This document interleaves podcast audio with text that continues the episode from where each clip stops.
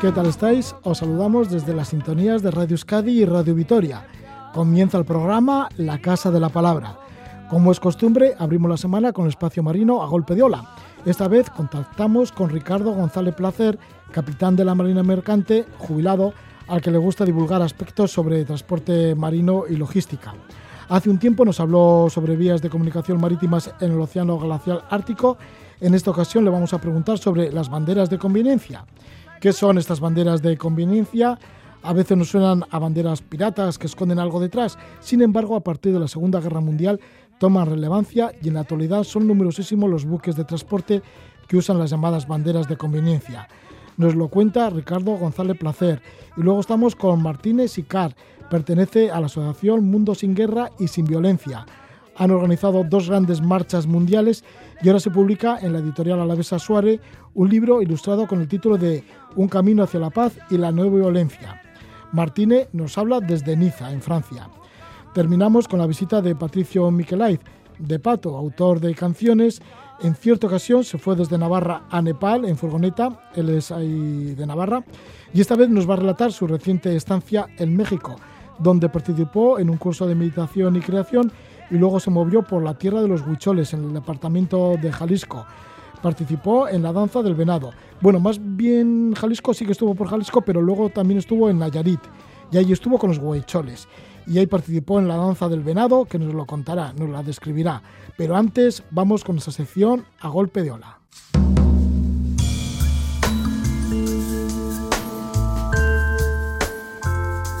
En la Casa de la Palabra, escenas marinas, a golpe de ola. There once was a ship that put to sea. The name of the ship was a Billy of Tea. The winds blew up her bow, up down, oh below my bully boys blow. Soon may the man come to bring us sugar and tea and rum. One day when the tonguing is done, we'll take our leave and go. She'd not been two weeks from shore when down on her a right whale bore. The captain called all hands and swore he'd take that whale in tow.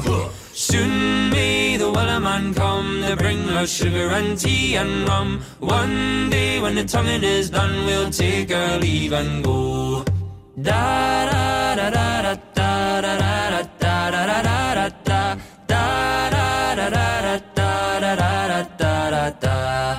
Before the boat had hit the water, the whale sail came up and caught her. Hands to the side, harping and fought her when she dived down low. Soon may the man come to bring us sugar and tea and rum. One day when the tonguing is done, we'll take our leave and go. No line was cut, no whale was freed. The captain's mind was not of greed, and he belonged to the Una canción marina cantada por Nathan Evans. Lleva el título de Wellerman Sea Santi. Y vamos a hablar de mar, de banderas de conveniencia, de los barcos que llevan estas banderas. ¿Qué son las banderas de conveniencia? ¿Cuándo, cómo y para qué surgen? ¿Cuál es su función? Denostadas por unos, halagadas por otros, han tenido y siguen teniendo una gran trascendencia en el transporte marítimo internacional y, consecuentemente, en el comercio internacional. Nos va a responder a estas preguntas Ricardo González Placer, capitán de la Marina Mercante. En la actualidad ya está jubilado. Él es miembro de la Asociación Vizcaína de Capitanes de la Marina Mercante, articulista habitual de Recalada, la revista de divulgación marítima que tiene como lema A golpe de mar, pecho sereno. Ricardo González Placer ha navegado durante 17 años, eh, cinco de ellos capitán, y ha tenido experiencias en buques de bandera de conveniencia. Ha navegado en buques de carga con bandera liberiana, también panameña, de Singapur, Líbano, bandera alemana, española por lo que tiene mucha experiencia en banderas de conveniencia. Vamos a conocer lo que son estas banderas de conveniencia y lo que hay detrás de ellas. Ricardo González Placer, bienvenido, muy buenas noches, Gabón. Gabón, buenas noches. Bueno, estás en Vitoria-Gasteiz, en donde vives eh, bueno, vives cerca de Vitoria-Gasteiz y bueno, desde allí, desde tierra adentro, nos vas a hablar un poquito de estas banderas de conveniencia. porque sí, porque tú has navegado mucho en estos barcos, ¿no? Con este tipo de banderas. Sí, prácticamente todo. Yo poco navegué en bandera española, navegué cuando hice las prácticas y después navegué un par de meses en un barco pequeñito porque me faltaban hacer unos días de mar y el resto siempre ha sido en las banderas que más o menos tú has citado. Creo que no te ha dejado ninguna. Ricardo, que has estado mucho navegando por la zona en la que se hundió el Titanic. Bueno, estuve durante dos años, yo creo, que fueron más o menos, hacíamos una ruta entre, entre mm, Amberes y el río Minamichi, que es un afluente del San Lorenzo, y efectivamente sí, ahí cruzaba siempre por la zona de los icebergs y tal. Además, bueno, a mí me hace mucha gracia, porque yo no he visto la película porque me ha parecido un poco podrio, pero he, visto algún trozo y veo que van paseando en cubierta y es manga corta cuando es una zona que es, bueno, pues no sé, es un caso que no se da nunca y hay unos, unos temporales bastante fuertes y vamos, y luego cómo se hunde el Titanic con las luces encendidas cuando está en vertical, un barco pues en el momento que tiene un problema grave, lo primero que pasa es que se, se cae la planta y se queda sin energía, ¿no? Hay equipos auxiliares, pero en una situación tan drástica es muy difícil ponerlos a andar, vamos, no sé, sacar ese, esa especie de, de de descripción de lo que puede ser un hundimiento no tiene nada que ver con la realidad. Ya, y Ricardo, cuando hacías estas travesías del Atlántico tantas veces, desde Amberes hasta allí, hasta el río San Lorenzo el en río Canadá... Miramichi es un río que, que afluye al San Lorenzo. Ah, que afluye al San Lorenzo. El río Miramichi, sí. Eh, ¿Ya eras capitán? bueno, ahí estuve de primer oficial un tiempo y luego ahí me quedé de capitán. ¿Y entonces eh, hay mucha tensión cuando se navega a esas latitudes? Bueno, hombre, estás hecho a ello ten en cuenta que al fin y al cabo pues somos profesionales y, y bien, hombre, tienes que tener las precauciones debidas eh, porque esos temporales a veces te pueden causar daños que pueden ser incluso muy drásticos, muy dramáticos, ¿no?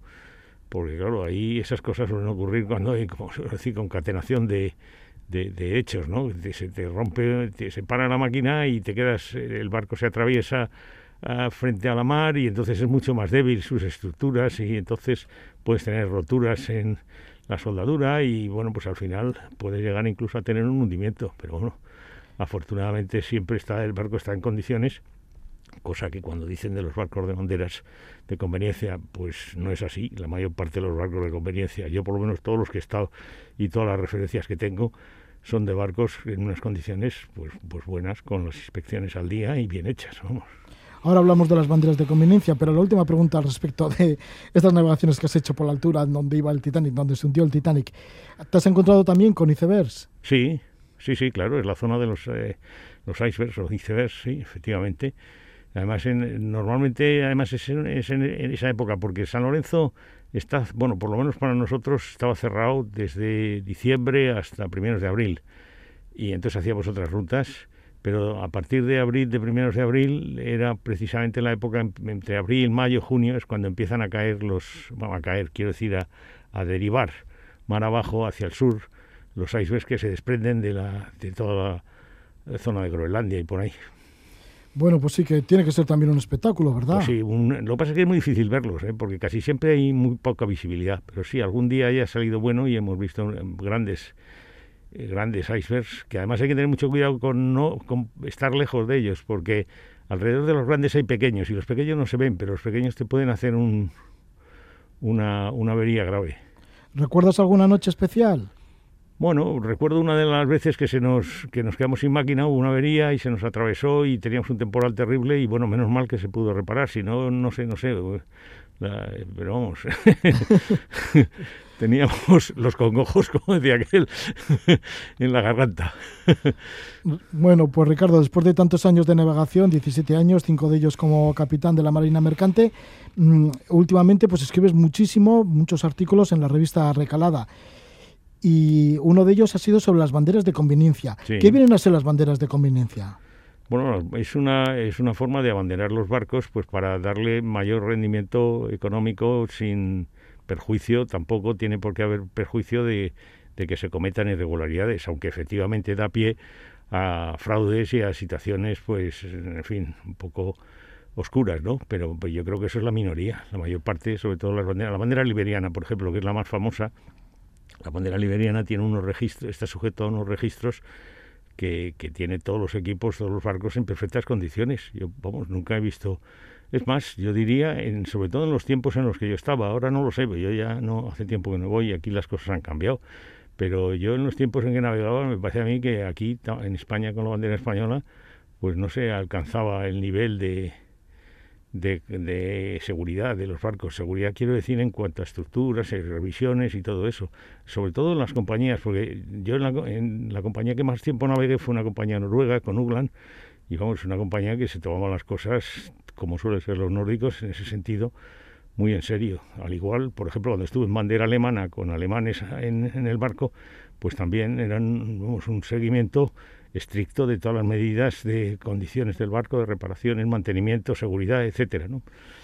¿Y por qué es bandera liberiana? Que dices que también son muy buenas pues, las banderas liberianas. Hay varias razones. ¿Pero, por qué liberiana? Pues bueno, liberiana es la que más, por lo menos aquel, fue siempre la que más eh, buques tenía, más registro eh, recogía. Luego le siguió la parameña, que luego en alguna ocasión le ha superado.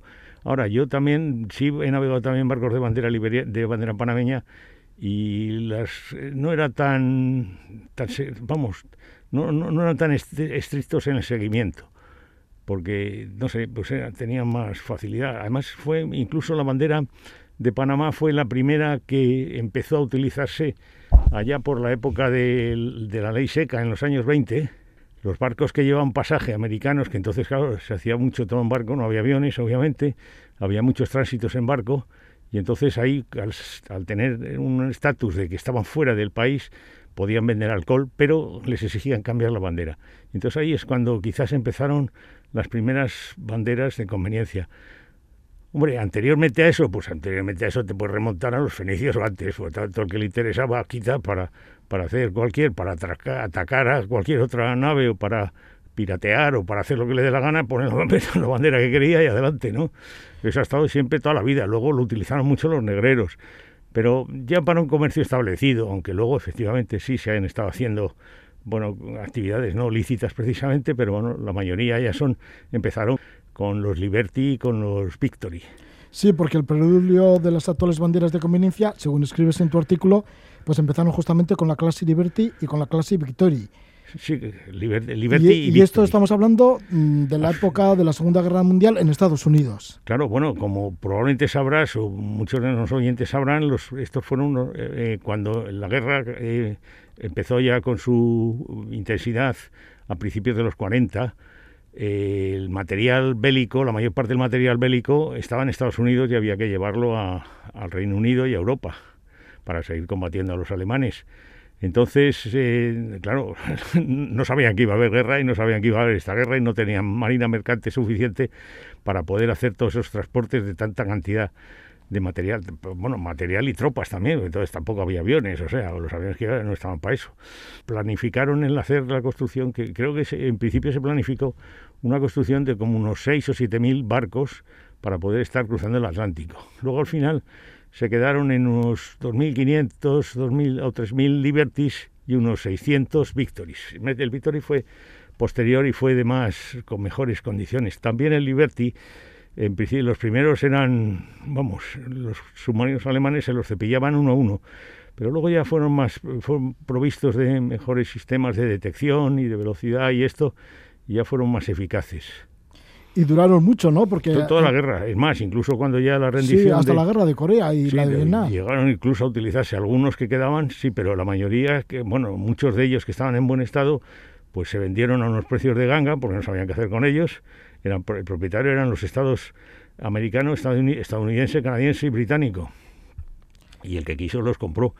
Y sobre todo ahí empezaron griegos, italianos fundamentalmente, y empezaron a utilizar esos barcos y todos estos barcos de la clase Liberty y Victory que participaron, bueno, que estaban en la época de la Segunda Guerra Mundial, bueno, y luego además que duraron un montón y que luego se vendieron a otros armadores griegos, italianos, sudamericanos, etcétera, ¿todos estos llevaban ya banderas de conveniencia? Sí, sí, claro, eso es el momento en que los vendían los americanos, canadienses o británicos, armadores, los que fueran, estos ya, pues, bueno, ¿y estos barcos cómo los vamos a manejar? Porque claro, los americanos te venden el barco, pero te dicen la bandera tú sabrás lo que haces, y, o los canadienses o los británicos. Entonces estos, pues bueno, pues mm, hicieron las gestiones oportunas y con, eh, cogieron a estos países que, bueno, estos países les traía un poco sin cuidado. Y de ahí, claro, ha habido países de estos que entraron en la bandera de conveniencia, pusieron la bandera y no sabían ni lo que estaban dando. Les daban un dinero por hacer eso y que hiciesen lo que quisieran. Pero, por ejemplo, a Liberia, eh, Estados Unidos se lo tomó muy en serio porque había intereses americanos en ello y el tema de Liberia se estuvo se ha estado manejando siempre desde Estados Unidos. En, los, en Liberia vas a Monrovia, que yo he estado en Monrovia también con barcos de bandera liberiana. Y así en plan de chiste alguno de los negritos que andan por allí te dice, mira la bandera y dice, este barco es mío, vale, pues bien, llévate a la casa. Sí, pero, allí tiene alguna sede central. absolutamente nada. Para el registro de sus barcos. Nada, absolutamente nada. Hay un apartado de postal que yo creo que ni existe, ni hay cajetín siquiera, no sé. Eh, ahora no sé dónde está, pero estaba en Staten Island y lo llevaba la National Cargo Vino Americana. O sea, está al lado de Nueva York y todo pasaba por allí. Por ejemplo, es más, yo por ejemplo el título de capitán liberiano no te lo dan así, toma, tienes que presentar el título español y lo tienes que ir renovando cada cinco años, o cada, sí, creo que eran cinco años. Ya, ya lo tengo caducado, lógicamente. Sí, porque hay banderas de conveniencia de países que no tienen mar. No tienen mar, no tiene, bueno, eso también, claro, bueno, pero tampoco ha habido una serie de convenios internacionales que han regulado. Por ejemplo, el caso de Mongolia. Bueno, eso fue anecdótico. Mongolia, eso fue, yo creo que alguien que era amigo de alguno allí en Mongolia le dijo, oye, déjame un papel para firmar aquí que vamos a poner una bandera, que vamos a poner un barco. Bueno, claro, pasa que ha sonado mucho, pero no creo que pero sí, hay, hay algunos países, pero yo creo que incluso los países que hay, por ejemplo, Suiza tiene barcos, ha, habido barcos con bandera suiza, que, pero no es conveniencia, son suizos.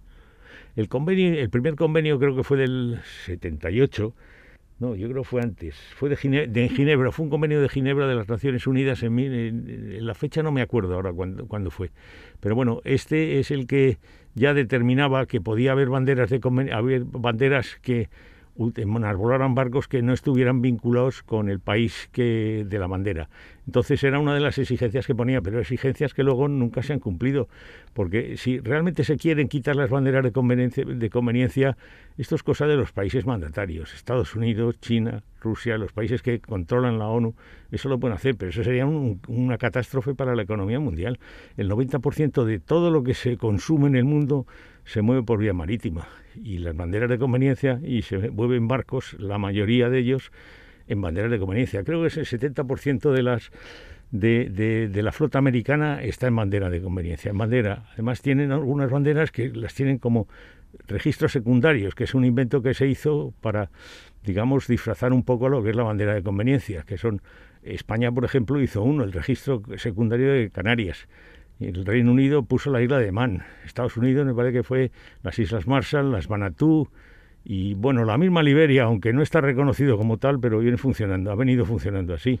¿Y esto cómo se traduce en las condiciones de sueldos, el bienestar pues de las tripulaciones? Ha habido de todo, pero en general yo te puedo decir, no por mí, sino por todos los colegas que, que en los tiempos en que las eh, agencias de embarque estaban funcionando en Bilbao, pues la verdad es que no había comparación con lo que se podía eh, percibir de las compañías españolas, vamos, como cinco veces más. pues todo el mundo nos íbamos a los extranjeros. Sí, porque las agencias de embarque en Bilbao, en la segunda mitad del pasado siglo XX, las que estaban abiertas debían funcionar bastante bien. Eran, Funcionaban de maravilla. Sí, sí, sí. Eran como una docena de ellas, ¿no? De agencias pues de embarque. Más o Yo, yo estuve, yo estuve, luego además, claro, había bastante libertad, podías cambiar, por, y depende, porque si no tenías barcos te ibas a otro, porque lo que, como digamos, contrapartida, en los barcos españoles una, era pues un empleo que era fijo, por decirlo así, ¿no? Te ibas de vacaciones o si el barco no tenía flete y amarraba o lo que sea, o tenían exceso de personal, te quedabas en casa pero cobrabas el sueldo, pero no un sueldo miserable, vamos, muy pequeño. En los barcos de bandera extranjera, si quieres como aspecto peyorativo, era que ibas a un contrato de seis meses y cuando desembarcabas te marchabas. Luego se suponía que te iban a volver a llamar, pero entonces ahí dependiendo un poco, por un lado del comportamiento, vamos, de que tú hubieras funcionado de acuerdo con las exigencias del armador y luego de que efectivamente hubiera necesidad de tu puesto, entrabas. Yo nunca me faltó embarque. En mi caso y la mayoría de los que, bueno, pues tenemos un comportamiento más o menos normal, pues también siempre hemos tenido. Luego ya las cosas se empezaron a, torcer, pero fue un problema más bien de carácter económico. Y, de carácter económico y, y fueron desapareciendo todas esas agencias de embarque no, no han desaparecido todas, quedan algunas y bueno, incluso yo sé de una que funciona bastante bien. Vamos, aunque. Y claro, y todavía se actúa con esas banderas de conveniencia, ¿no? Sí, sí, sí, claro. Si es que, pero vamos a ver, si es que el, el, yo, creo, yo diría que igual un 70 o un 80% de la flota mundial está bajo banderas de conveniencia. Y algunas sí que funcionan y otras igual no tanto, ¿no? Pues claro, la mayor compañía del mundo en estos momentos, que es la que más porta contenedores, tiene los triple E, que son enormes, barcos, esta tiene, se mueve en bandera de conveniencia.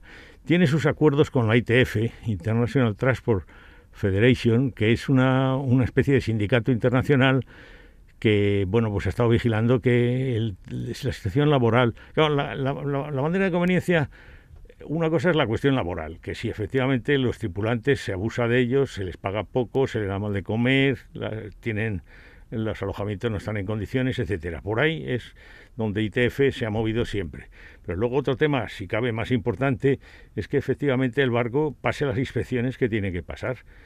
Y ahí los barcos, vuelvo otra vez a lo que decía al principio, por ejemplo, lo que es bandera liberiana y los armadores digamos, noruegos, suecos, alemanes, españoles también, que han estado muchos, americanos y tal, pues normalmente son gente que, que, lleva los barcos en perfectas condiciones. Hay casos en que no, mira, y tienes casos, pues el Prestige, por ejemplo, que se montó. Pero bueno, eso no, no, no, es más que casos aislados, el el, el Erika, el Exxon Valdés, pero también ha habido de bandera española y de banderas de otros, de otros países, por ejemplo. Yo recuerdo el caso del Urquiola en La Coruña, hace, no sé en qué año fue aquello, yo, yo estaba, entonces estaba navegando, yo debía ser allá por, a finales de los 60 o principios de los 70 creo que fue. Era un barco de la naviera vizcaína, entró cargado con petróleo, un barco de, pues, del orden de las 100.000 toneladas, entró en La Coruña y se hizo una vía de agua con una aguja que había en el puerto que no estaba puesta en la, en la carta. Entonces, el barco le obligaron desde la comandancia militar de Marina, le obligaron a salir. Y claro, si la avería fue considerable, al intentar girar y mover el barco, desgarró el casco y la avería se hizo enorme. Y la contaminación fue terrible. Vale, pues bien, ahí hubo luego pues más y sus menos, de, no lo sé ya el tema, pasó hace muchos años y yo creo que el barco luego se recuperó, precisamente ese que luego se hizo como el Urduliz, que es el que fue abortado por el Eisenhower en, en, Hampton Roads, en la entrada a Norfolk en Estados Unidos. Sobre el Orduli también has escrito un artículo en Recalada. Sí, sí, pues bueno, es casualidad que fue el Urquiola, se aprovechó el casco del Urquiola para hacer el Orduli. Es que yo estuve en la Navidad Vizcaína, en, barco español, te he dicho antes que se me ha pasado, estuve eh, también unos meses en, en, el, en el Anchove y en el Guernica. Bueno, pues toda una larga trayectoria la que tiene nuestro invitado, que es capitán de la Marina Mercante, Ricardo González Placer. En la actualidad es es jubilado y nos ha hablado de banderas de conveniencia. Él suele escribir en la revista Recalada, la revista de la Asociación Vizcaína de Capitanes de la Marina Mercante. Ahí está divulgando un montón de temas y le agradecemos que también aparezca por aquí, por este programa, por la que sale la palabra, en esta sección a golpe de ola, para que nos trate también algunos de esos temas marinos. Muchas gracias por estar con nosotros, Ricardo González Placer. Vale, pues nada, muchas gracias a ti y hoy a tu disposición, como siempre.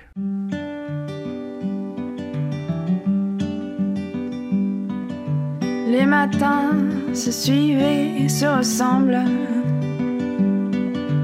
Quand l'amour fait place au quotidien,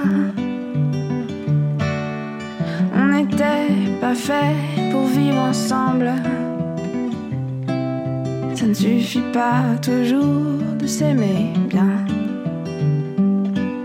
C'est drôle, hier on s'ennuyait, et c'est à peine si l'on trouvait des mots se parler du mauvais temps. Et maintenant qu'il faut partir, on a cent mille choses à dire qui tiennent trop à cœur pour si peu de temps. On s'est aimé comme on se quitte, tout simplement sans penser à demain. toujours un peu Nos adieux qui quelquefois se passent un peu trop bien. Es la cantante francesa Joe Boel y es que tenemos conexión con Niza, con Francia. Allí se encuentra Martina Sicard, que es la que ha realizado el texto de un libro ilustrado que lleva el título de Un camino hacia la paz y la no violencia va en torno a la marcha mundial contra la guerra que se ha celebrado en dos ocasiones. La primera fue del año 2009 al 2010 y se recorrieron 200.000 kilómetros y más de 90 países se visitaron. La segunda marcha fue de 2019 a 2020 y fueron 159 días circunvalando la Tierra. A partir de esta iniciativa, la editorial Alavesa Saure publica este cuaderno ilustrado con textos de Martina Sicar y dibujos de Luis Alzueta. Martina Sicar está ahí en Francia, en Niza. Ella es artista, pintora, miembro de la asociación Mundo sin Guerra y sin Violencia. Participó en su fundación. Le damos la bienvenida. Martina, ¿qué tal estás? Buenas noches. Buenas noches y en primer lugar muchas gracias por el detalle de la música francesa. yo ya, como he pasado la mitad de mi vida en España, no sé de dónde soy, pero muchas gracias. Buenas noches, Jorge. Muy buenas noches, sí, porque bueno, desde hace muchos años vives en Madrid, desde el año 1983. Lo que pasa es que últimamente pues estás más en Niza, ¿no? Un poco a caballo, a caballo. sí, sí. Bueno, y desde hace mucho tiempo participando en esta asociación, en esta Asociación Internacional por la Paz y la No Violencia. ¿Cómo la creasteis? Vamos a ver, la asociación se llama Mundo sin Guerras con una S y sin violencia y en realidad eh, surge, bueno, con otro amigo que estamos ya de activista en una corriente humanista, eh, le hemos presentado por primera vez en, eh, en 95 en el Encuentro Abierto del Humanismo que se realizó en Chile, en la Universidad de Santiago. La idea de esa asociación parecía muy utópica, pero era eh, poner de manifiesto que la mayor parte de la humanidad no quiere vivir en paz y no quiere la guerra, pero sobre todo también trabajar en el campo educativo y ir más allá del tema del pacifismo, que es vivir sin guerra, hacia la cuestión de la no violencia, que la no violencia no es una cosa ahí pasiva, que puede ser una cosa muy proactiva, ya tenemos la experiencia de Gandhi, entre otros. Entonces, como para reforzar ese aspecto, ¿no? Cómo empezamos a manejarnos con actitudes no violentas también a nivel personal, social, etcétera. De ahí surge eh, la asociación, que efectivamente hoy tiene representación en varios países de distintos continentes, en algún lugar con más o menos fuerza, va fluctuando, pero precisamente nuestras grandes campañas internacionales, como las marchas que has comentado, eh, la idea es poder eh, poner de manifiesto todas esas pequeñas acciones que se están haciendo en distintos países y como una especie de hilo conductor o un circuito eléctrico, ¿no? Visibilizar un poco toda esa cosa positiva que se están haciendo, porque en general, pues eh, los medios de comunicación, pues ya lo sabes, ¿no? Lo que se vende más son los desastres. Los desastres, pero bueno, la gente que estáis luchando por la paz y por la no violencia, igual no se da demasiado a conocer. Sin embargo, por eso habéis organizado esas dos marchas mundiales que habéis dado la vuelta al mundo con cada una de ellas. Sí, entonces, vamos a ver, el principio no es que damos la vuelta al mundo todo, todo el rato caminando. El principio es que hay un equipo de base que llamamos internacional, compuesta de gente de la mayor diversidad posible, de edad, de cultura, etcétera, y que se va haciendo un recorrido. Ese recorrido, ¿cómo, ¿por qué existe? ¿Por qué se pasa por ahí más que por allá? Porque en aquellos lugares donde hay activistas, hay gente que ellos mismos tienen iniciativa, pues nos coordinamos y caemos en ese lugar. Entonces puede ser, por decirte algo, un pueblo de Senegal, como Nueva York, como en este caso, por ejemplo, en la segunda, de momento no se pasó a Nueva York porque no había eh, propuesta suficientemente clara como para pasar a Nueva York. Entonces, realmente es, lo repito lo que comenté antes, poner de manifiesto las distintas actividades. ¿A qué nivel? Pues puede ser muy desde un colegio que está haciendo una campaña para educación a la no violencia, que encontrar eh, un representante de la ONU. O sea que nos estamos manejando a distinto nivel institucional, de colaboración con otra asociación y con activistas, como de simplemente de base social. Así que cuando ibais con esta marcha, cuando llegabais a cualquier ciudad o cualquier pueblito, ¿qué organizabais? ¿Algunos talleres? ¿Conectabais también con la gente, con las autoridades? Exactamente. Mira, te puedo hablar ahora mismo, yo creo que lo has pescado perfectamente. Claro, no es aparecer ahí porque esto lleva mucho tiempo previo de coordinación, de ver justamente quién se hace cargo, se monta un equipo local, local que coordina las actividades y que nos dicen, pues mira, vamos a poder encontrar, te doy un ejemplo, eh, la presidenta de la región de Nouakchott, Mauritania. Luego ella nos organiza un encuentro colectivo, una cena.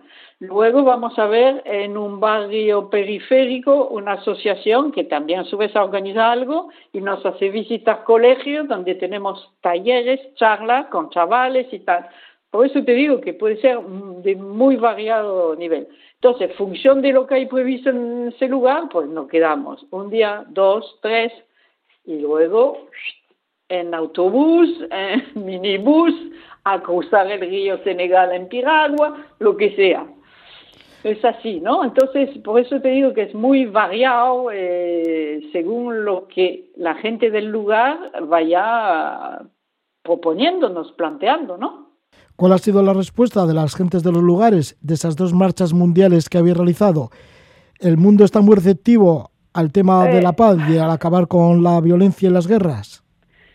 Vamos a ver, eh, ¿cómo te diría yo? Eh, siempre un poco lo que comenté al principio, ¿no? Es sobre todo la gente sencilla que hace lo mejor que pueda a su nivel. Por ejemplo, ahora mismo veo ese tipo en ese barrio de Nouakchott que lleva años, ha, heredado de una casa de su familia y ha hecho un centro cultural donde, por ejemplo, recibe unas niñas sin cobrarle nada durante el día para que no tenga problema con los chavales mientras entre dos horas de clase, por ejemplo, ¿no?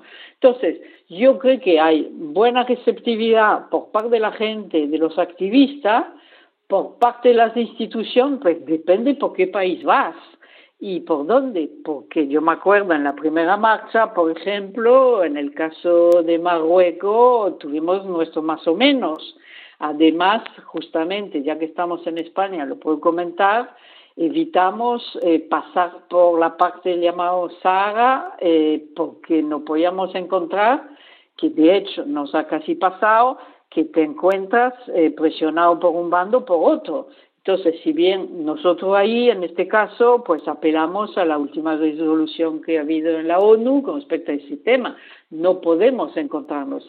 Entonces, eh, es muy distinto. Eh, lo que sí últimamente, por ejemplo, en esa última marcha, en la última campaña que hicimos, hemos ido trabajando mucho, en el caso de Madrid, además, eh, con diputados de Podemos y todo, con el tema del desarme nuclear.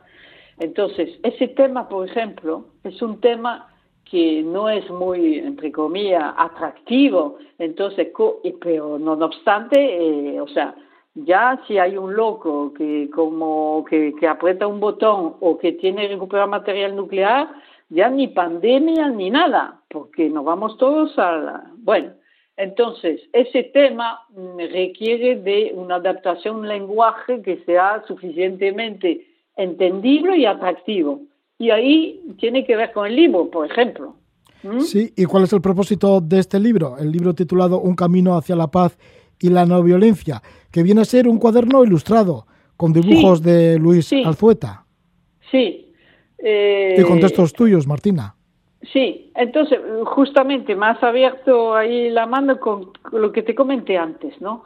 Como un tema como el desarme nuclear o el tema de los gastos militares, que está bueno que la gente lo sepa, sobre todo en este momento, cuánto se gasta en tema de armamento cuando estamos con problemas en ámbitos sanitarios, ¿no?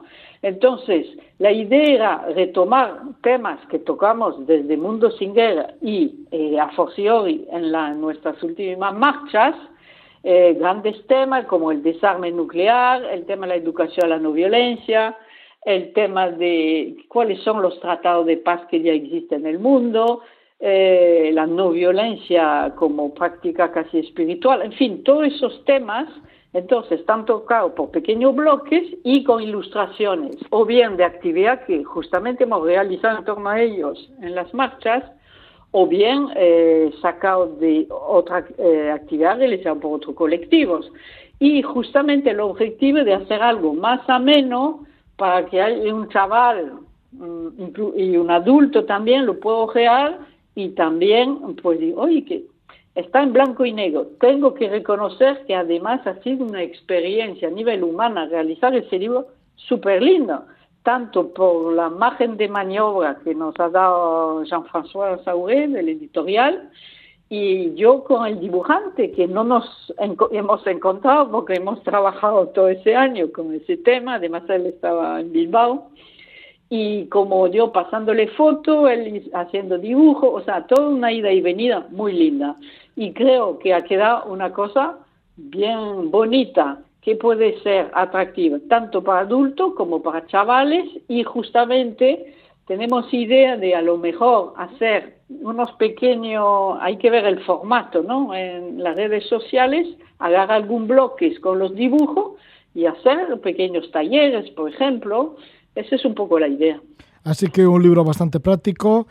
Este, este libro de Un camino hacia la paz y la no violencia, que lo edita la editorial alavesa Saure. Y ahí está a los dibujos Luis Alzueta y también al texto Martina Sicar. Martina Sicar, que ahora mismo nos está hablando desde Niza, desde Francia, y es miembro de la Asociación Mundial Sin Guerras y Sin Violencia. Muchas gracias por esta conexión, Martina Sicar. Muchas gracias a ti, Roger, por la oportunidad que nos da y espero que comentarlo a todos los amigos para escuchar Radio Escadi, que veo que agradezco otra vez más eh, hacer ese tipo de entrevistas porque permite dar a conocer algo en la línea de lo que hablamos. Muchas gracias.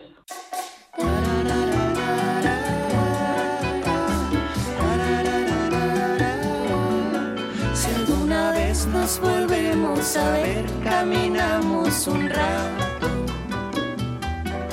Será bonito encontrarnos de nuevo con tanto pasado. Seguramente habrá un sitio que pueda ponernos al tanto, dejando atrás la forma en que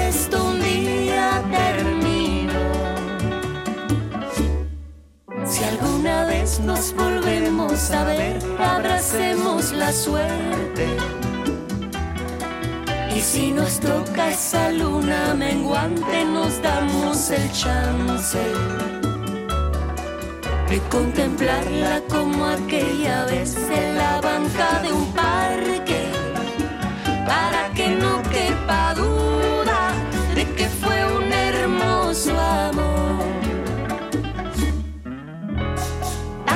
cosa buena que viví, te quiero agradecer. Porque hasta la pena en que me vi, la puedo comprender. Si nosotros algún día,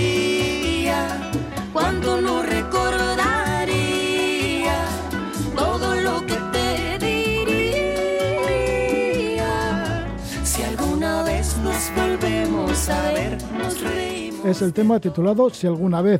Lo hacen dos cantantes mexicanos bastante jóvenes que están pegando mucho y además pues cantan muy bien, son bastante originales y tienen buenas canciones son Mon Laferte a la voz femenina y el David Aguilar a la masculina. Y es que nos acercamos a México y lo hacemos a través de Pato, de Patricio Miquelay.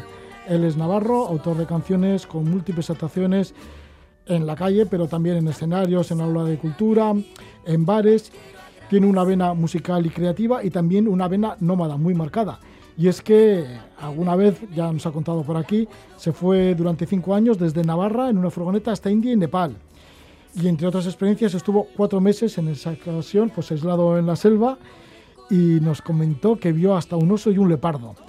Posteriormente, pues permaneció durante cuatro meses en una borda de pastores allí en mitad de la montaña navarra y estaba acompañado de una aña centenaria. Esto fue de abril a diciembre de 2017. Tenía muchas ganas de hacer un gran viaje y lo ha conseguido porque se ha ido a México a finales del año 2020. Consiguió un permiso de la embajada mexicana para ir a un curso de meditación y creación en el Yucatán y después aprovechado para conocer algunos otros lugares de México, ya sea Ciudad de México o sobre todo ha estado por la costa del Pacífico. Le damos la bienvenida a Pato, Gabón Pato. A Parroje, buenas. Bueno, pues sí que has tenido la oportunidad de acercarte a México y que tenías muchas ganas, ¿no? Porque después de haber estado metido aislado en una borda de pastores y otras experiencias que has tenido, ¿Ya tenías ganas de seguir con tus viajes por el mundo? Sí, después de esos cinco años que dices de viaje Y luego cuando volví tenía ganas de parar un poco porque al final cans- me cansé un poco tanto, pero ahora ya llevaba otros cinco por aquí y ya me picaba el culo, literal. Necesitaba darme una vueltica y respirar la alegría que tienen en otras culturas y más con todo lo que está pasando, sí. Sí, porque luego estuviste con diferentes culturas, entre ellas los huicholes, Sí, allá en la selva, sí. en la selva. Bueno, ¿y cómo conseguiste el permiso para volar hacia México? que no, no, no, me, no me dieron un permiso, estaba abierto, estaba México no necesitabas nada, lo que pues me informé en la embajada que tardaban en contestarme y al final pues ya me, me dijeron que sí, que no necesitaba visa, ni prueba, ni nada, que, que todo para adelante. Y ahí te fuiste a hacer un curso de meditación, pero el curso de meditación debía ser un hotel así de estos de lujo, de cinco estrellas. Sí, una pasada. me chocó porque no había vivido nunca una experiencia así, la verdad, y hasta se me hacía demasiado lujoso. Con sus restaurantes de no sé qué, no sé cuántos, el jacuzzi en el balcón, la pedazo de cama. Sí, un poco demasiado para mí era. ¿Y por qué este curso de meditación y creatividad, no? ¿Se unían las dos cosas? Sí, ¿En qué son, consiste? son unos cursos que hace tiempo que vengo haciendo, he estado por Cataluña, a Brighton que me fui y se trata... A Brighton, Inglaterra. Sí, con la furgo fui, sí. Se trata de desarrollar el poder de creación que tenemos, ¿no? Con la mente hasta dónde podemos llegar a crear lo que nos dé la gana, lo que alcancemos a imaginar. Y a base de repasarlo día a día, de visualizarlo, pues ya sea en temas de salud, en temas de cualquier aspecto de la vida, pues que a veces nos atascamos en nuestras creencias limitantes, ¿no? Y si te sueltas la rienda, pues todo para adelante. Sí, eso de la visualiza- visualización también te ocurrió cuando te fuiste a la borda de Pastor. Sí, ahí apliqué un poco esto y cada día la repasaba, la veía, la imaginaba, ahí nadando en la piscina y al final apareció la borda, me estaba esperando, conecté con ella. Sí, que te gusta mucho nadar y entonces eso que se visualizabas que algún día ibas a estar en una borda aislado y la cosa que el destino te llevó a que te dejaran una borda y te fuiste allí a las montañas de Navarra. Sí, sí, así fue. Sí, sí. Y esta vez en México, ¿cómo te ha ido? ¿Te ha ido todo también un poco yendo con fluidez? Sí, eh, me gusta mucho el, el cómo de las cosas, ¿no? El por qué. Y esta vez pues tenía bastantes dudas porque la economía no, no la tenía muy buena. En el verano me costó mucho conseguir unos conciertos para... Y pues estaba el tema este como está, ¿no? Que no sabes en cualquier momento te cierran los países y me quedaba ya, no sé qué, pero pues como que confié y pregunté a los sueños, me gusta explicarlo que cuando tengo así, no sé si me toca hacer algo o no, y le pregunto a los sueños a ver qué me dicen, y no contestaban, no contestaban, y una mañana, pues como que tuve la sensación de que sí, ¿no? De que tocaba, de que todo para adelante. Y aunque no me lo creí del todo, esa tarde recibí el email de la Embajada de México, que, que estaba libre, que no necesitaba visa, ni prueba, ni nada, y dije, venga, para adelante. Y compré el billete, compré el curso, el avión, y ya, ya está, ya no había vuelta. Y allí estuviste en el Yucatán. Además del curso, eh, ¿tuviste la oportunidad de ver algunos sitios del Yucatán? Un poquito, estuve en Tulum, en las ruinas, por ejemplo, que estaban bien buenas, estuve en unos cenotes en la selva, que me impresionó mucho, esos parajes así naturales. Estuve buceando, viendo tortugas y los corales, los corales me impresionaron también. Y estaba ahí recién llegado que no sabía si iba a viajar o no, y de repente estaba en todos aquellos, estaba flipando, estaba muy a gusto. Y después de toda la que traíamos de aquí, de toda la represión, de toda la oscuridad, pues fue una liberación que me sentó muy bien. Así que decidiste después del curso irte a Ciudad de México y luego ya para el Pacífico. Sí. eh, Y allí estuviste en el Pacífico en una localidad que se llama San Pancho. Sí, un pueblico ahí bien bueno que así con un ambiente cultural muy majo, con mucha gente de, de muchas partes del mundo y nos tocó que era una semana cultural y allá en la calle hacían música y trajes regionales y había buen ambientico allá. Muchos de los que llegan, como me decían, cuidado que aquí te enganchas, esto y por aquí te quedas y, y la playa, el- los, los atardeceres, el sol echándose al mar allí, estaba muy a gusto. Sí, ¿te pusiste a tocar también con la guitarra? Pues en San Pancho, en un, en un bar un día que había micro abierto, allá la gozamos, sí, un rato les eché unas canciones, la de Viajar, Viajar les canté, que la canté una vez aquí en el programa, ya, ya, Sí. ya se quedaban ahí escuchando, sí, y, y bailando allá en los conciertos, pues las cosas normales que hacíamos aquí, ¿no? Me dio mucha vida todo aquello, sí. Ya, ¿Y cómo llegaste a- hacia los Huicholes? Porque esto es en el departamento de Jalisco. Eh, Jalisco y esto es más exactamente es Nayarit, que está tocando Jalisco al norte, Nayarit, que es una zona así como, como selva. o- otro estado, sí. Y Digo, en donde estuviste con los Huicholes, que era. Había mucha vegetación. ¿no? Sí, sí, es, es selva, sí. Había, se- había huellas de jaguar, se, se nota que, que es salvaje aquello, sí. y conecté con ellos pues por una gente que estuvo allá unos días en la selva también con la tribu celebrando y no sé qué y dijeron que había una ceremonia de peyote y yo ya la llevaba en la cabeza que tenía ganas hace años y, y de hacerlo en el lugar y, y para allá que nos fuimos y sí ¿Y entonces cómo fue ese encuentro con los huicholes? ¿Porque ellos celebran la ceremonia del peyote cada cierto tiempo o cómo es? Eh, hace- hace- hacen varias ceremonias, sí. Y esta de, del solsticio era la, la danza del venado, la llamaban. Habían matado un par de venados por aquellos montes por allá y con la piel del venado, pues dando vueltas alrededor del fuego toda la noche y allá que la pasamos. ¿Qué te contaban los huicholes? ¿Les hablaste también de, de dónde provenías, de dónde venías hasta allí? Sí, estuve dos o tres días y acabamos conectando, sí. Y pues yo a los sitios que voy saco la guitarra, me pongo a cantar y, eso te abre un montón, te, conecta con la gente y les canté alguna en euskera, claro, y pues hablábamos de esto de- del idioma, que ellos también andan ahí tratando de que no se pierda. Y yo les explicaba pues que aquí se está recuperando bastante y eso, y Sí, porque los huicholes en realidad se llaman ellos mismos Huirarica. Wirrárica, sí. Huirarica. Eh, Los huicholes es el nombre que le pusieron los españoles, sí. Que hacen el arte este de las pulseras de, de muchos colorines así, con punticos. Tiene bastante también el arte huichol, sí. Y luego en la ceremonia, ¿qué visten con, como te puedes imaginar, los nativos con sus plumas y demás? Pues sí, Y con piel de venado y así. más o menos, sí, sí, algo así. Y había mucha gente de allí y estábamos unos cuantos de fuera también, que es bonito que nos aceptan ¿no? y nos, nos acogen y no es como a otras ceremonias que vas y tienes que pagar un dinero y no sé qué, aquí vas allá y llevamos bien de comida y ya está, y, y están abiertos a, a la gente de fuera y eso se agradece, sí. Y la ceremonia que estaba envuelta con sus cánticos. Sí, allá el jefe se pasa la noche entera. Pues estábamos mucho rato dándole vueltas, todos danzando a la hoguera y de vez en cuando pues parábamos un poquito y el jefe también descansaba, pero toda la noche cantando.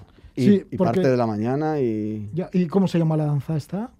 la danza del venado. La danza del venado. Sí, Y tú creo que les cantaste alguna canción, ¿no? O por lo menos tienes una canción en relación con ella. sí lo que te decía del idioma y me preguntaban, venga, di cosas en euskera, no sé qué. Y, y yo que me quedé, por ejemplo, el, el sol le llaman tau allá, al fuego le llaman tai.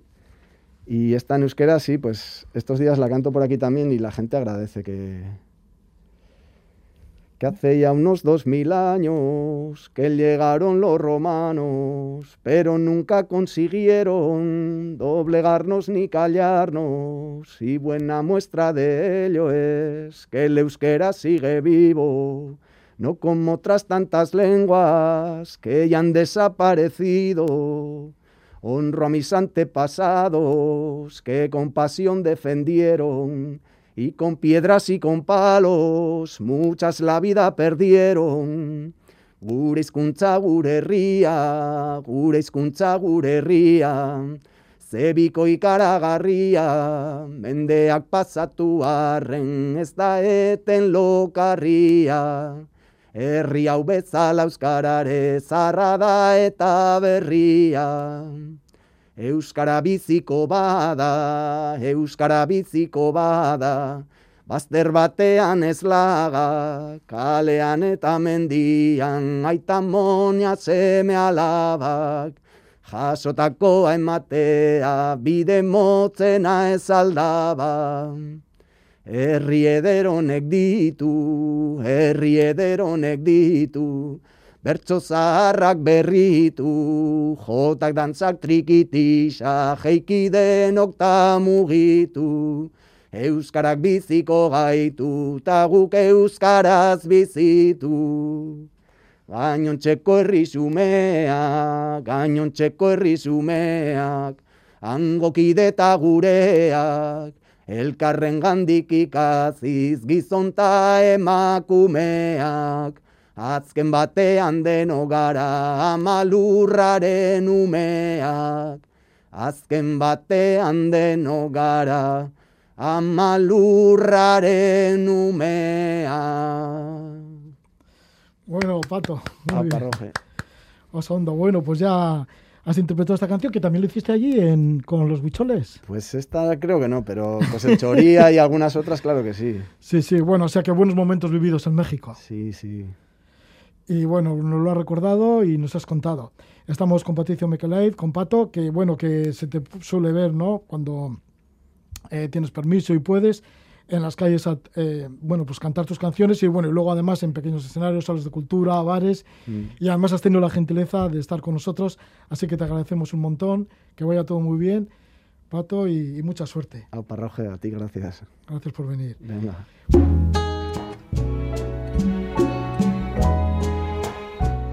Después de conversar con Pato sobre su estancia en México y después de que nos ha interpretado a pelo uno de sus temas, vamos a ir con el cantautor cubano Alex Cuba, que además está aquí con Ron Smith. El tema se titula Lo mismo que yo, de su disco Humo de Tabaco, del disco Humo de Tabaco de Alex Cuba. Que disfrutéis de la noche, que vaya todo bien, Gabón. es como una primavera, casi oscura sin colores.